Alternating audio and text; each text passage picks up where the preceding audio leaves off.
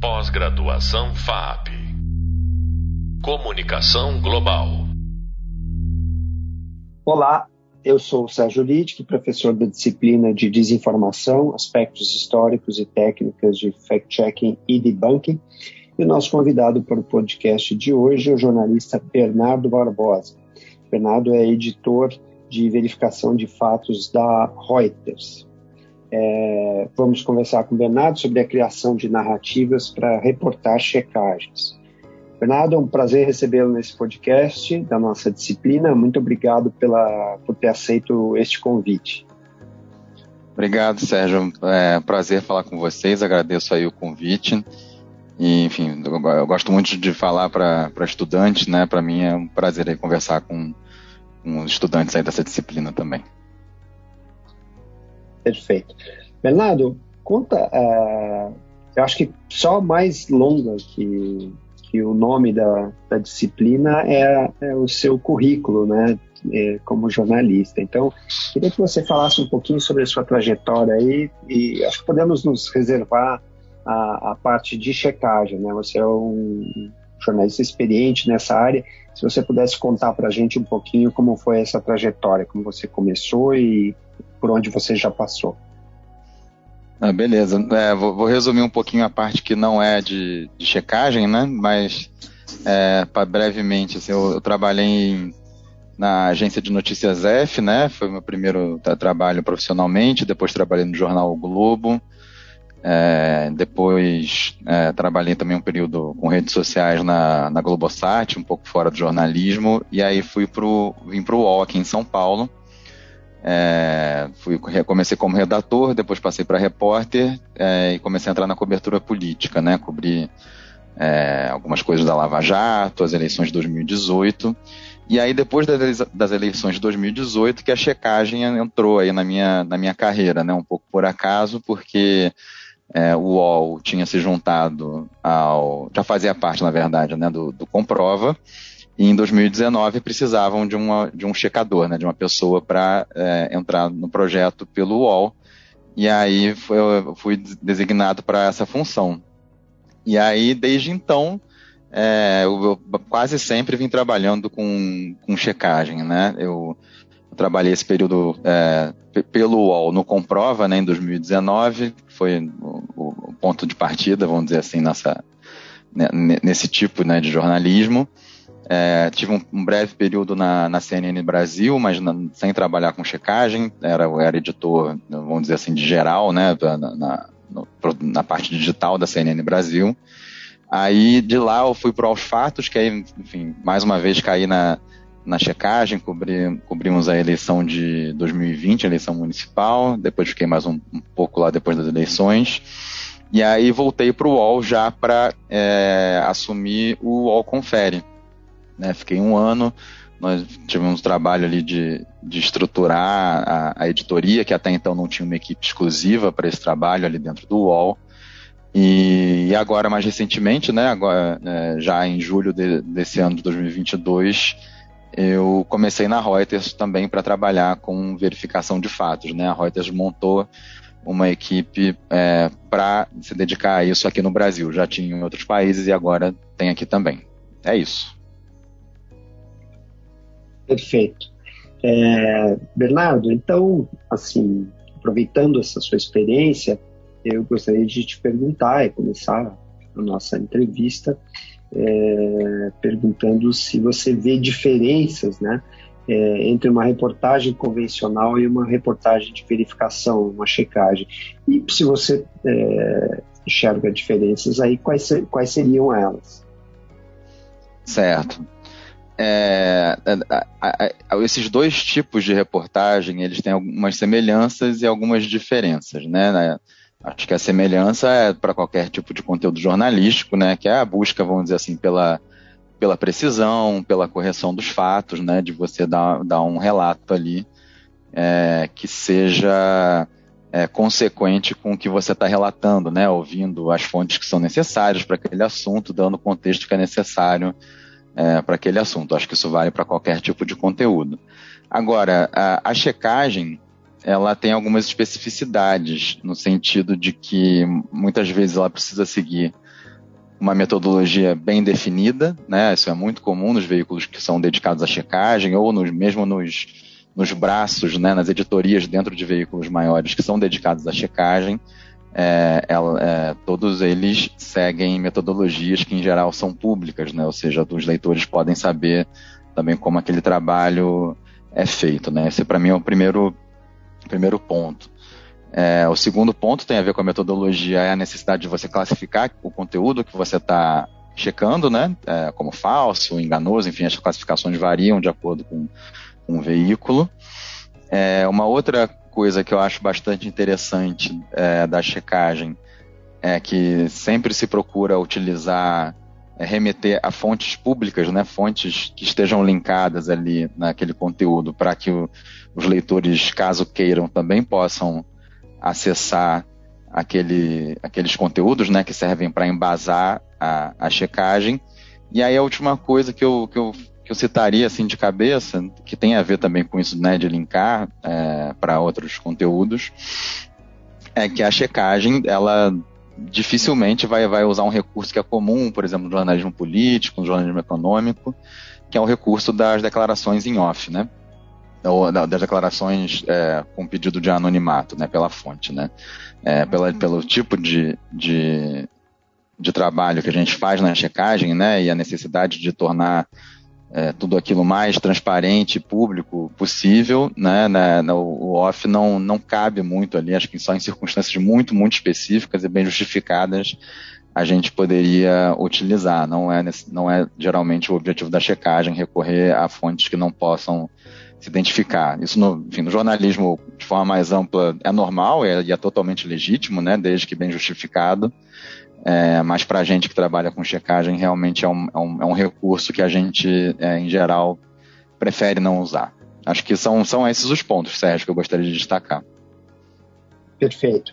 É, você já falou, de certa forma, de alguns, mas eu queria é, estruturar um pouco essa, pergu essa, essa pergunta e, e, obviamente, a resposta, se você pudesse nos dizer quais são os itens fundamentais de uma checagem.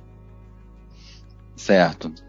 É, os itens fundamentais de uma checagem. Bom, a gente pode pensar, né, é, mais uma vez na, na metodologia como um ponto ali pré, né, da, anterior à, checagem em si, mas que é, que é o que vai nos guiar, né, por todo o processo, né? Então, é, essa metodologia ela vai envolver critérios para a gente escolher o conteúdo a ser checado, né? Para começar, né? Então, por exemplo, é, a gente vai e aí algumas avaliações são subjetivas e outras um pouco mais objetivas, né? É, a gente vai tentar ver se aquele assunto é, é relevante, né, para aquele momento, né? Se, se é um assunto que está sendo debatido e, e, é, e, é, muito comum que a desinformação acompanhe os assuntos do noticiário, né? então é, esse é um ponto. É, a outra questão, quando se fala de, de principalmente de desinformação que circula em redes sociais, é, se aquele conteúdo já viralizou ou se a gente avalia que ele tem um potencial de viralização, isso é outro critério que nos ajuda a, a decidir o que vai ser checado ou não é, já que né, é, é impossível né, checar tudo, né? Então a gente, a gente, todos, todos nós temos recursos limitados aí para fazer esse trabalho. E quando se fala, por exemplo, checagem de declarações de pessoas públicas, né? Eu acho que também outro ponto a ser levado em conta é quem é aquela pessoa, qual o cargo que ela ocupa, sobre qual assunto ela está falando, é, se foi uma coisa que ela falou, às vezes, ela falou isso num grupo fechado de, de Telegram ou falou é, numa coletiva, numa entrevista coletiva, né, que está sendo transmitida ao vivo, ou seja, que pode ter um, um possível dano maior ali para quem receber aquela é, desinformação, né? São todos os pontos, é, todos os pontos aí que a gente usa para avaliar se um determinado conteúdo vai ser checado ou não. E aí, a partir do momento que essa definição é feita, né, então decidimos, vamos, vamos começar a, a checar um determinado conteúdo, um post, uma declaração, o que seja. Então, é, o, o passo a passo é, enfim, buscar principalmente, né, de preferência, fontes públicas, né, que possam ser acessíveis para qualquer pessoa e que sirvam para embasar aquele desmentido, né? Então, idealmente fontes é, que a gente chama de, de oficiais, né? É, fontes independentes, mesmo que sejam às vezes ligadas a algum governo, mas que, que você sabe que, que tem uma tradição de, de, de correção e de confiabilidade, né? Então, a gente tenta é, recorrer a essas fontes. Se, se, se, isso não for suficiente, a gente recorre também, claro, a, a especialistas, né? Isso foi muito comum agora principalmente durante a pandemia, quando a gente estava falando de saúde e de uma doença nova, né, de uma situação bastante diferente, né. Então, os especialistas também podem é, nos ajudar nesse, né, nesse, nesse, trabalho.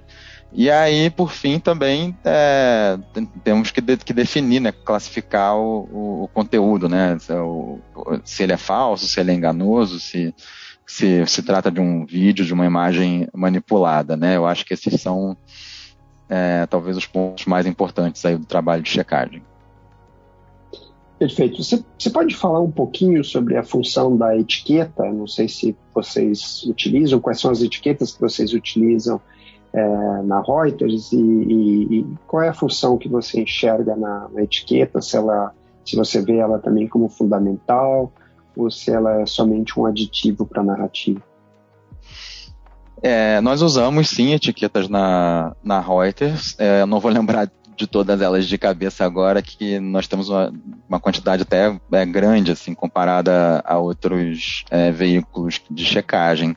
A gente deve ter umas sete ou oito, talvez, né, que são usadas é, globalmente aí. É, eu, eu acho eu acho que a, que a etiqueta ela, ela pode ajudar assim a, o, o leitor a compreender né, o, o, o, o que, que é aquele conteúdo, né, qual, qual o nível de desinformação que ele está trazendo.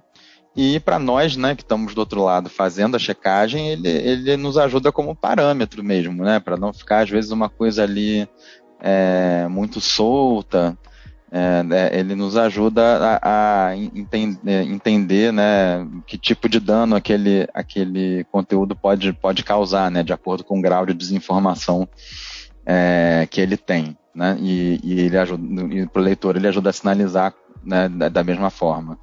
É, só um, um, um, ponto, vamos dizer assim, eu disse os prós, né, eu, um contra que eu, que eu diria é que, principalmente nos últimos anos que a gente tem visto que a desinformação ela tem ficado cada vez mais sofisticada no sentido não tecnológico necessariamente, mas no sentido de, de não ser tão explícita às vezes num determinado conteúdo, de partir muito para insinuação e aí nós temos que ter uma abordagem às vezes muito mais de contexto, né, do que de ser tão taxativo assim. Ah, e o uso das, das, etiquetas às vezes pode ser um pouco limitante, mas isso não, não, nos impede de abordar esses conteúdos de outra forma, né? Principalmente se, se, você trabalha, quando você trabalha num veículo que tem mais editorias, né? Que não é um veículo 100% dedicado à checagem, você pode fazer reportagens, pode fazer outros tipos de conteúdo ali para tentar é, explicar o que está acontecendo e do, do, do que está sendo falado. Perfeito. É, a maior parte das, das checagens é, que, que, que, são feitas são feitas em texto, né? São, são, são narrativas textuais. É, você acha possível narrar bem em áudio e, e vídeo ou a, a checagem exige a presença do texto? Eu, eu, não acho que exija, não. É, mas eu acho que a, a gente ainda está engatinhando muito nesses outros formatos, o que é uma, o que é uma pena, inclusive, né? Porque a gente sabe que cada vez mais hoje em dia é, se consome muito mais esses outros é, formatos, né? É, de áudio, de vídeo, principalmente.